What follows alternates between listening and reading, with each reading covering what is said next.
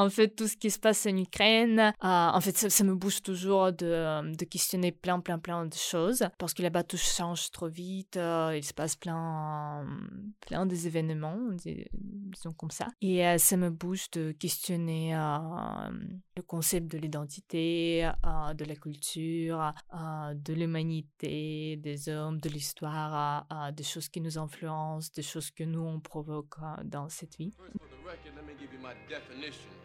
Un puissant moyen d'expression. Ah, ça revient à dire euh, l'œuvre d'art en tant qu'interrogation.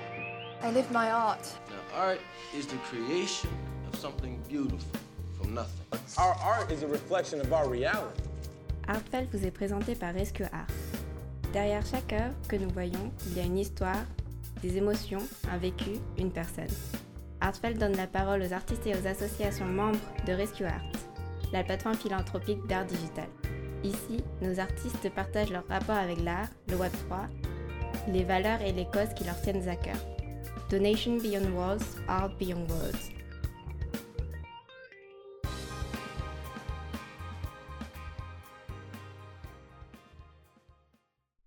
Bonjour à toutes et à tous. Bienvenue sur ce nouveau épisode de Artfelt qui vous est présenté par Rescue Art. Aujourd'hui, on accueille donc euh, Sacha Zaitseva. Je te laisse te présenter. Bonjour, donc je m'appelle Sacha Zaitseva. Je suis une artiste ukrainienne et je suis un membre de l'atelier des artistes en exil depuis en fait l'année dernière. Et ce que moi je fais, en fait, moi je suis une artiste plasticienne. Je travaille principalement avec euh, les masques et les installations. Je fais aussi des peintures mix media. Et chez Rescue, je présente euh, mes deux masques et une installation euh, convertie à NFT parce que les œuvres que j'ai, ce sont des œuvres physiques et je les modifie en NFT. Voilà, donc je présente, c'est comme des vidéos ou des GIFs, des œuvres physiques. Super. Euh, comment as-tu commencé l'art? Comment as-tu commencé euh, la voie d'artiste que tu es actuellement? Bah, comme euh, je pense que je vais répondre comme tous les artistes. Je vais dire que j'ai, je faisais de l'art depuis, depuis mon naissance, quoi.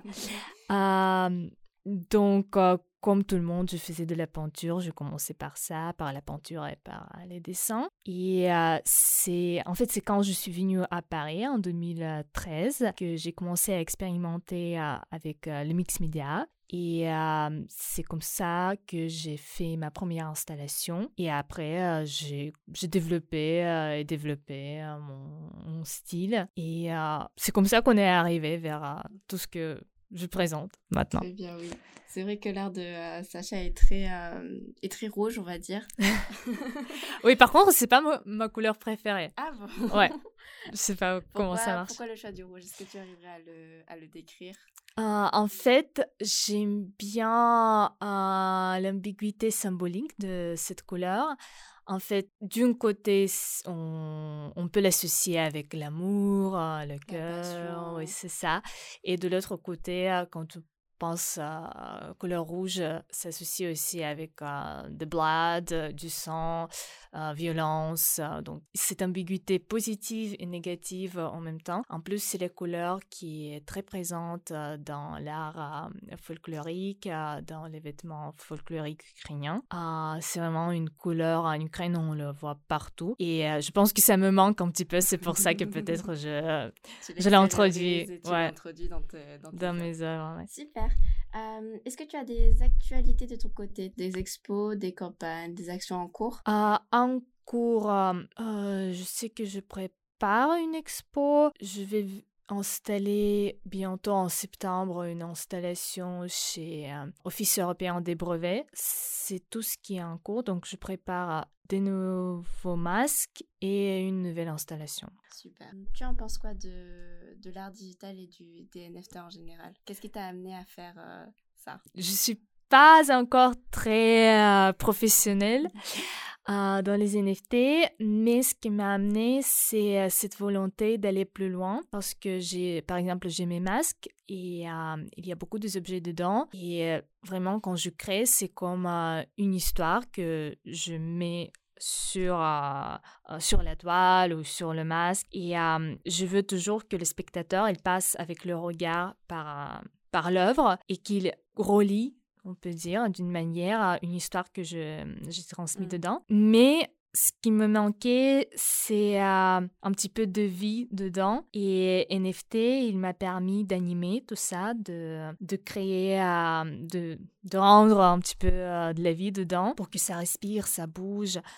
Et c'est cette volonté d'aller plus loin qui, qui m'a amené vers, vers Rescue, en fait. c'est ça, super.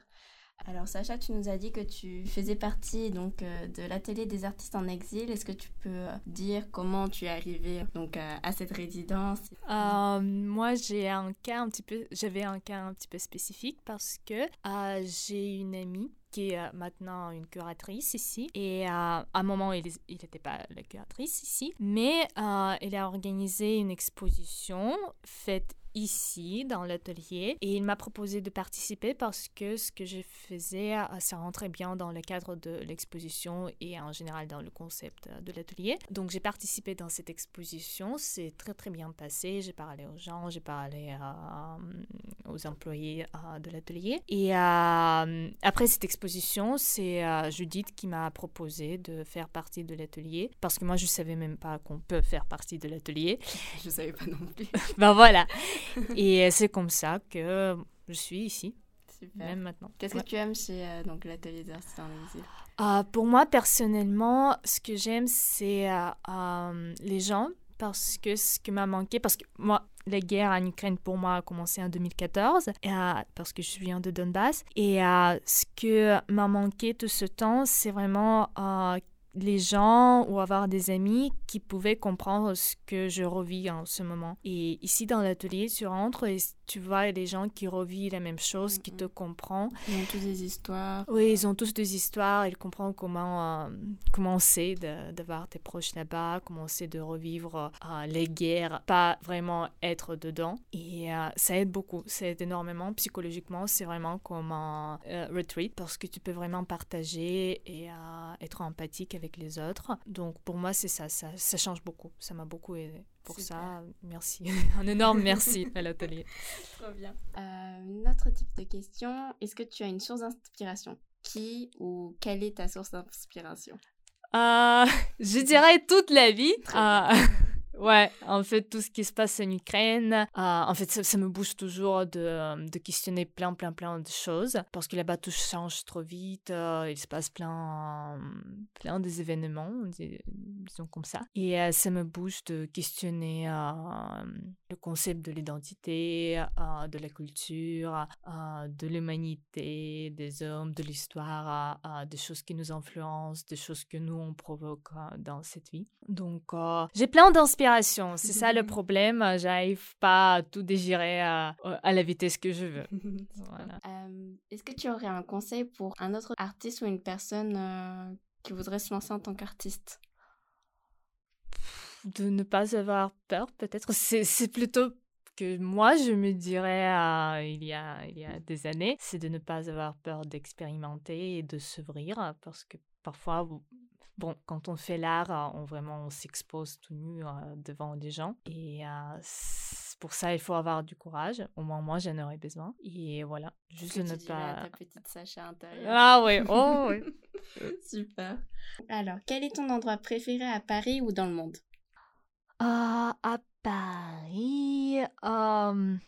À Paris, c'est la bourse de commerce. Ça, c'est sûr. J'aime bien euh, le bâtiment. J'aime bien cette euh, corrélation entre, le lieu. le lieu et les expos, toute cette histoire. C'est vraiment toujours, j'entre, c'est comme le claque euh, dans ma tête. Toujours, c'est oh. et dans le monde, bah, dans le monde, c'est chez moi. c'est où chez toi? À Donetsk, chez, chez ma mère, dans le jardin. Une grande pensée à elle. Mmh. Quelle est ta safe place? Ma safe place. Bah, la plus safe, c'est dans ma tête. c'est très bien.